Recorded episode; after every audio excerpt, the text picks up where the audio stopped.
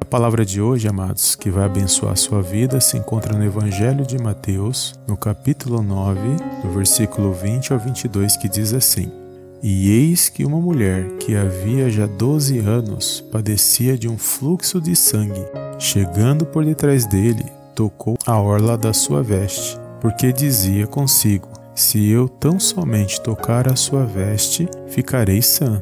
E Jesus, voltando-se e vendo-a, disse: Tem ânimo, filha, a tua fé te salvou. E imediatamente a mulher ficou sã. Amém, amados. Glórias a Deus. Amados, esta palavra é poderosa, amados, que nós vamos ver uma mulher que já vinha 12 anos sofrendo com fluxo de sangue. E esta mulher, ela havia gastado muito dinheiro com os médicos, e eu creio que, fora a vergonha de não se socializar com outras pessoas, eu creio que esta mulher ela vivia escondida. Eu creio que essa mulher ela vivia debaixo de um sofrimento muito grande, porque quem é mulher sabe o que é passar por isso, ainda mais num período tão grande como esta mulher estava passando. Mas o que me chama a atenção nesta passagem, que esta mulher antes de viver o milagre dela, ela tem uma atitude, amados, que me chamou muita atenção, porque antes dela ir tocar na orla das vestes do Senhor Jesus, ela profetizou para ela mesma a bênção que ela ia receber da parte de Deus. E isso aqui me chamou a atenção, porque não mostra que essa mulher estava murmurando, que essa mulher estava reclamando.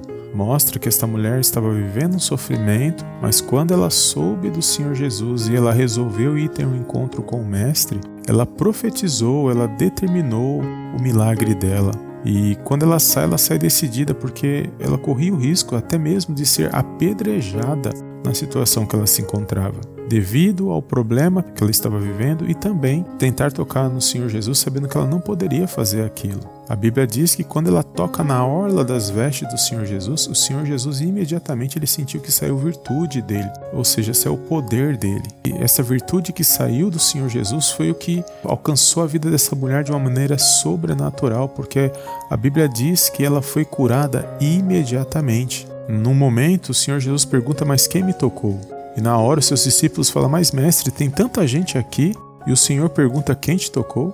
Mas por que, que isso aconteceu? Porque o toque daquela mulher foi um toque diferenciado, que emanou fé naquele momento, e ela recebeu aquilo que ela falou que iria receber quando ela fosse até o Senhor Jesus. E isso me chamou a atenção.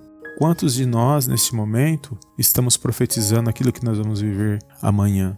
Talvez a situação está ruim hoje, talvez você está passando por algum sofrimento, passando por alguma tribulação, algum momento difícil, mas como que você levantou o seu dia hoje? Você agradeceu a Deus? Você determinou a sua vitória? Você falou consigo mesmo que você vai vencer essa situação? Ou você tem murmurado ou reclamado daquilo que você tem passado e daquilo que você tem vivido? Porque há uma grande diferença para que nós possamos viver os milagres da parte de Deus. A Bíblia diz que quem murmura e quem reclama e não age pela fé não pode agradar a Deus, amados. Então, quando nós vamos ver a história desta mulher, vamos ver que ela viveu o milagre que ela profetizou que ela iria viver. Ela determinou este milagre na vida dela. E a minha pergunta nesse dia de hoje é: você já determinou o seu milagre?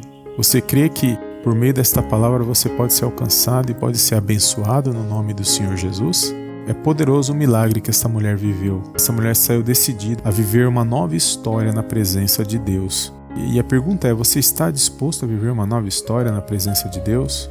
E eu creio que por meio desta palavra, eu creio por meio da sua fé, você pode vencer essa situação. E eu creio que você vai ser grandemente abençoado no nome do Senhor Jesus. Amém? Amém, amados. Glórias a Deus. Se esta palavra falou ao teu coração, não esqueça de dar um like abaixo desse vídeo para nos ajudar, de compartilhar com uma ou duas pessoas e eu te vejo no próximo vídeo em nome do Senhor Jesus. Amém, amém e amém.